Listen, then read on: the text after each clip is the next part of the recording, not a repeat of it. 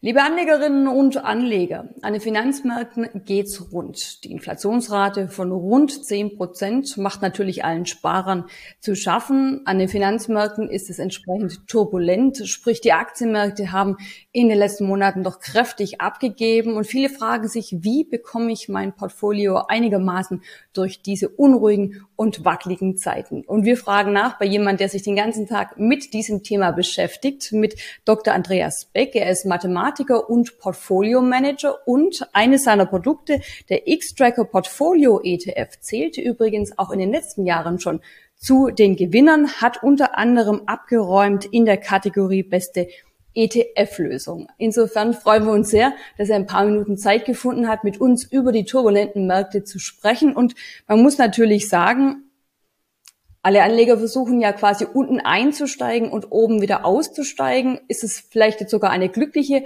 Gelegenheit, dass die Kurse so zurückgegangen sind? Herzliche Grüße nach Stuttgart. Vielen Dank für die Einladung. Krisen sind normal. Die fühlen sich immer unangenehm an, wenn man investiert ist, weil natürlich sinkt dann das Nominalvermögen, aber sie sind normal. Die gehören mit zur, zum Wirtschaftsgeschehen.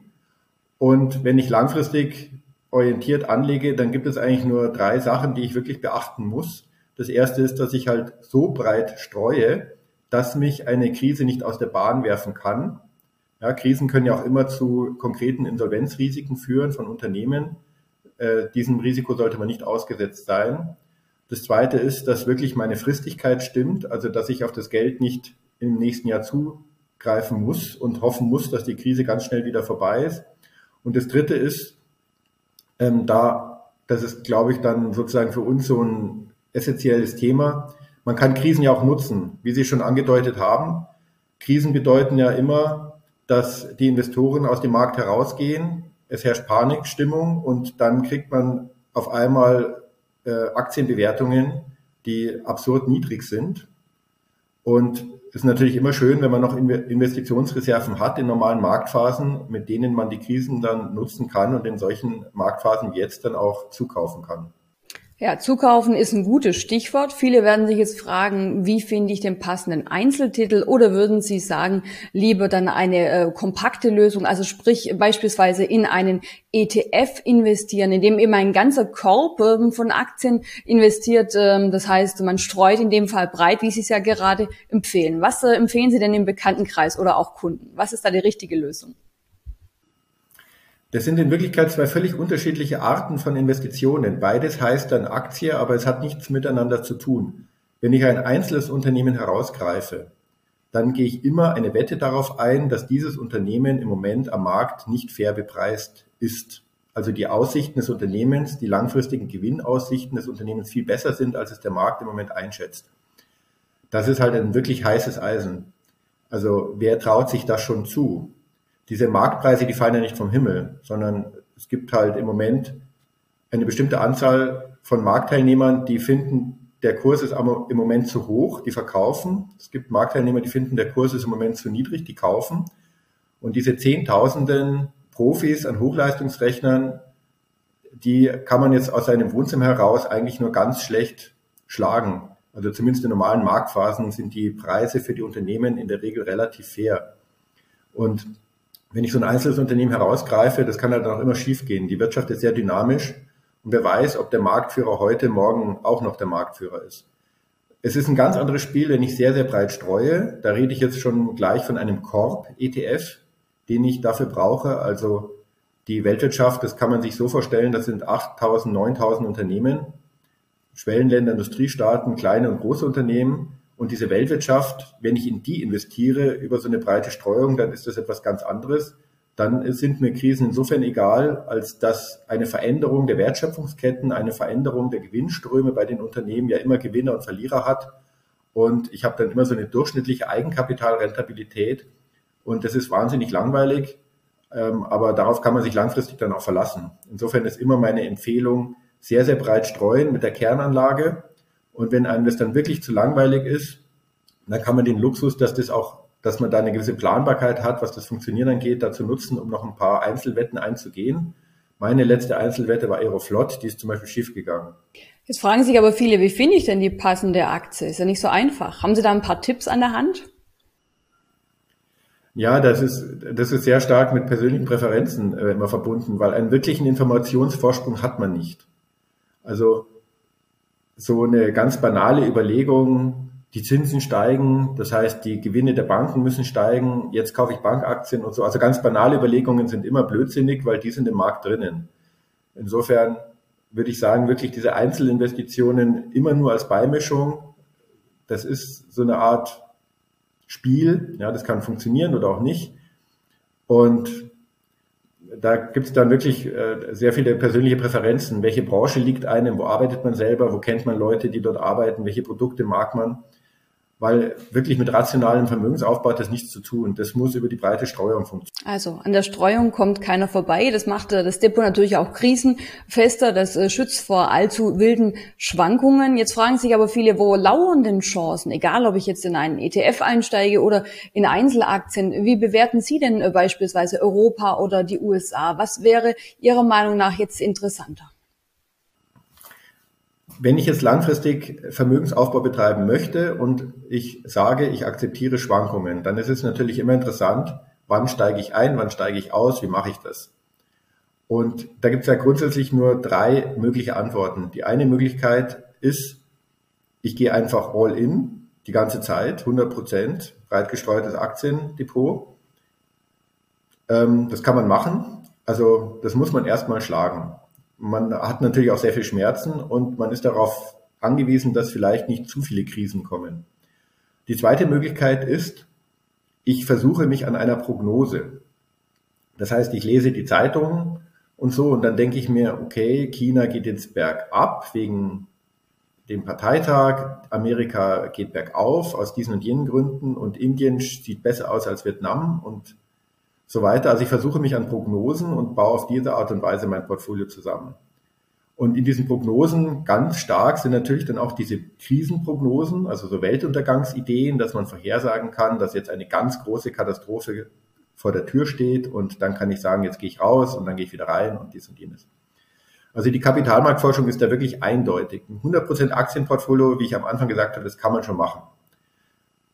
Wenn es nicht zu schlimm wird, dann wird das funktionieren. So ein prognosebasiertes Portfolio funktioniert nicht.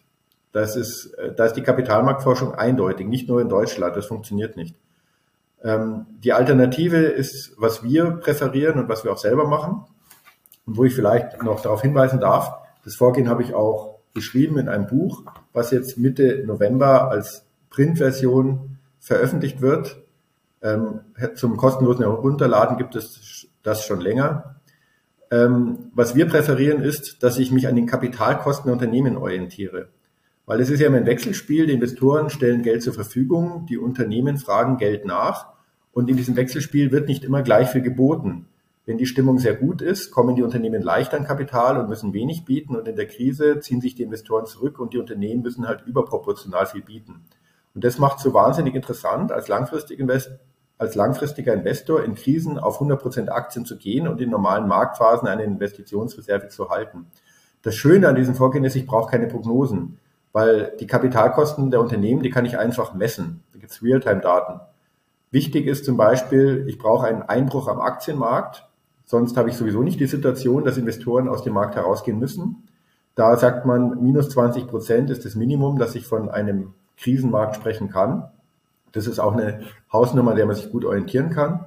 Und das Zweite ist, ich kann messen, wie viel Risikoprämien Unternehmen zahlen müssen auf der Fremdkapitalseite, also die Differenz zwischen sicheren Anleihen und Unternehmensanleihen mit gewissen Ausfallrisiken. Und anhand dieser beiden Kennzahlen weiß ich immer, ist es im Moment eine Situation, wo ich King bin, wenn ich Liquidität habe, weil mir jetzt überproportional viel geboten wird oder nicht. Also dieses antizyklische Investieren dass ich in Krisen die Aktienquoten sogar aufstocke. Das geht äh, prognosefrei und deswegen halten wir da auch große Stücke von. Klingt spannend. Wie sieht's aus mit Anleihen? Also ich habe schon verstanden, Aktien äh, sind ganz wichtig ähm, äh, in Ihrem äh, Portfolio. Denen trauen Sie viel zu. Breit streuen ist die Lösung. Aber jetzt ähm, kommen ja auch die Zinsen wieder zurück. Welche Rolle könnten oder sollten Anleihen denn äh, spielen? Was trauen Sie denen zu? Oder wie wichtig sind die bei Ihnen aus Ihrer Sicht bei, im Portfolio? Also für uns sind sie wichtig, weil in normalen Marktphasen brauchen wir eine Investitionsreserve, die soll ja auch irgendwie vernünftig angelegt sein. Da ist es schön, wenn man sichere Anleihen zur Verfügung hat. Aber grundsätzlich ist es so, so wie die Weltwirtschaft funktioniert, ist es grundsätzlich ein, ein Fakt, an dem man nicht vorbeikommt, dass Eigenkapital teurer ist für die Unternehmen als Fremdkapital oder aus Sicht der Investoren Eigenkapitalrenditen sind höher als Fremdkapitalrenditen. Also die Renditen, die ich erwarten kann bei Aktieninvestments, sind immer höher als die Renditen, die ich erwarten kann bei Anleiheninvestments. Und als langfristiger Investor kommt man daran auch nicht vorbei, egal wo die Zinsen gerade stehen. Das heißt, Anleihen haben ihre Berechtigung, aber Aktien stehen natürlich im Fokus. Wie sieht's aus mit dem Immobilienmarkt? Mit den steigenden Zinsen sagt der eine oder andere, wird langsam natürlich eng äh, für die Branche, sprich äh, die gestiegenen Rohstoffe, die gestiegenen ähm, Zinsen. Äh, das ist für viele kaum noch finanzierbar. Das Neubaugeschäft wird zurückgehen. Vielleicht werden auch die Mietsteigerungen, die man, wie man das in den letzten Jahren gesehen haben, so gar nicht mehr durchzusetzen sein. Wie viel Sorge machen Sie sich um den Immobilienmarkt? Ist das so ein bisschen eine Blase, die jetzt entweichen könnte? Also die Preise fallen schon, zumindest der Handel stockt. Das äh, Immobilienfinanzierungsgeschäft, das ist quasi von heute auf morgen zum Stillstand gekommen. Ähm, ja, da werden die Preise fallen. Also das offensichtlich, sie tun es ja auch schon, insbesondere in den Metropolregionen, wo die Preise so extrem davongelaufen sind. Ich würde aber nicht von einer harten Krise sprechen, der durchschlägt auf die Gesamtwirtschaft. Denn wir haben ja so unglaubliche Preissteigerungen gesehen, allein in den letzten zwei Jahren, dass wenn wir jetzt von einem Rückgang der Preise von 30 Prozent sprechen, das ist ungefähr so die Erwartungshaltung, die in den äh, Analysen der Deutschen Bundesbank und so weiter ähm, aufgerufen werden, dann sind wir halt wieder beim Preisniveau von 2019 und da kann man jetzt nicht von einem wirklichen Einbruch des Marktes sprechen. Wer zu den jetzigen Preisen kauft, der hat dann Pech gehabt, zugegebenermaßen, aber die Preise sind ja auch derart äh, in, in Höhen geschossen, dass es überhaupt nichts mehr zu tun hat mit irgendwelchen Mietrenditen. Und jetzt muss man halt folgende Rechnung aufmachen. Diese Preise sind gestiegen zu einer Zeit, wo ich eine zehnjährige Hypothek für 0,6 Prozent Zins bekommen habe bei guter Bonität. Jetzt kostet mich die gleiche Hypothek 4,5 Prozent. Wenn ich jetzt noch zwei Prozent Abschreibung dazu rechne, das muss ich machen, weil das Haus geht kaputt, die Heizung, alles muss erneuert werden, dann brauche ich eine Mietrendite von fünf bis sieben Prozent nur um meine Kapitalkosten zu decken. Und die jetzigen Mietrenditen in München sind bei 2, 2,5 Prozent bei, bei Wohnimmobilien. Also da ist wirklich viel Luft nach unten, dass sich die Preise wieder äh, korrigieren. Aber wie gesagt, ich sehe dafür jetzt nicht ein Drama, weder für die Bankbilanzen noch für die Volkswirtschaft, weil kaum einer dieser Investoren oder auch, äh, auch innerhalb der, der sozusagen des Risikomanagements der Banken hat diese extremen Preissprünge noch mitgemacht, die es in den letzten zwei Jahren gegeben hat. Also zum Beispiel die Banken haben flächendeckend äh, angefangen, dass sie nicht mehr den Marktpreis als Sicherheit akzeptiert haben für die Hypothekenvergabe, sondern selber da schon einen Abschlag genommen haben. Also wir sind da hinreichend konservativ aufgestellt. Ja, viele gute Tipps. Ähm, sie machen uns äh, ein bisschen Hoffnung, ähm, dass eben die Krise ähm, auch als Chance gesehen wird, dass man sich breit aufstellt, dass es eben auch eine Chance ist, nachzukaufen. Anleihen spielen eine Rolle, Immobilien, manche Horrornachricht, die man hört, auch die konnten sie entkräftigen. Jetzt bin ich natürlich ganz neugierig. Bei all diesen Tipps, wie legen Sie denn Ihr Geld an? Haben Sie eine ähnliche Strategie, wie Sie uns empfehlen oder was äh, dürfen wir da Ihnen so entlocken? Naja, ich mache das tatsächlich genauso, wie ich es kommuniziere. Also ich würde sogar fast sagen, mein Portfolio ist öffentlich. Der Kern ist breit gestreut in die Welt AG, wie ich das nenne. Dann halte ich eine Investitionsreserve. Um das Ganze herum habe ich noch einen Vormantel aus steuerlichen Gründen. Und daneben zocke ich so ein bisschen. Und das Zocken ist halt so mäßig erfolgreich, aber es macht dann auch irgendwo Spaß. Vor allem, wenn die Märkte gut laufen. Im Moment macht es keinen Spaß.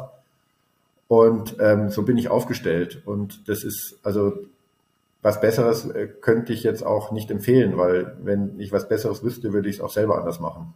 Aber man hat ja gesehen, das lief in den letzten Jahren gut, prämiert unter anderem auch der X-Tracker Portfolio ETF, bei dem Sie eben mitarbeiten, bei dem Sie Portfolio Manager sind. Also da haben Sie in der Vergangenheit auf jeden Fall schon äh, viel äh, den richtigen Riecher bewiesen. Wir sind gespannt, wie die nächsten Monate und Wochen an den Finanzmärkten werden, denn wer hätte Anfang des Jahres gedacht, dass wirklich solche Probleme und Themen auf uns zukommen? Also umso wichtiger, sich breit aufzustellen, um eben gut durch die Krise zu kommen. Ganz herzlichen Dank, Dr. Andreas Beck, für die Einschätzung.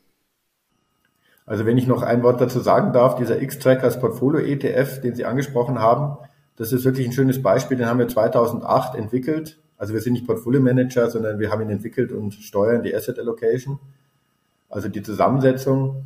Ähm, wenn man sich mal überlegt, von 2008 bis heute, der hat jetzt, nächstes Jahr hat er 15-jähriges Jubiläum. Ich habe schon angefangen, da mal eine Übersicht zu machen, wie viele Krisen in diesen 15 Jahren waren, wie oft die Welt untergegangen ist. Und in Wirklichkeit konnte man sein Kapital halt doch fast verdreifachen in dem Zeitraum. Da sieht man auch immer wieder, oder mir ist wieder klar geworden, was man für ein Kurzzeitgedächtnis hat, wie schnell man dann so Krisen auch wieder vergisst. Also ganz klar, die Krise als Chance. Vielen Dank für die Einschätzung.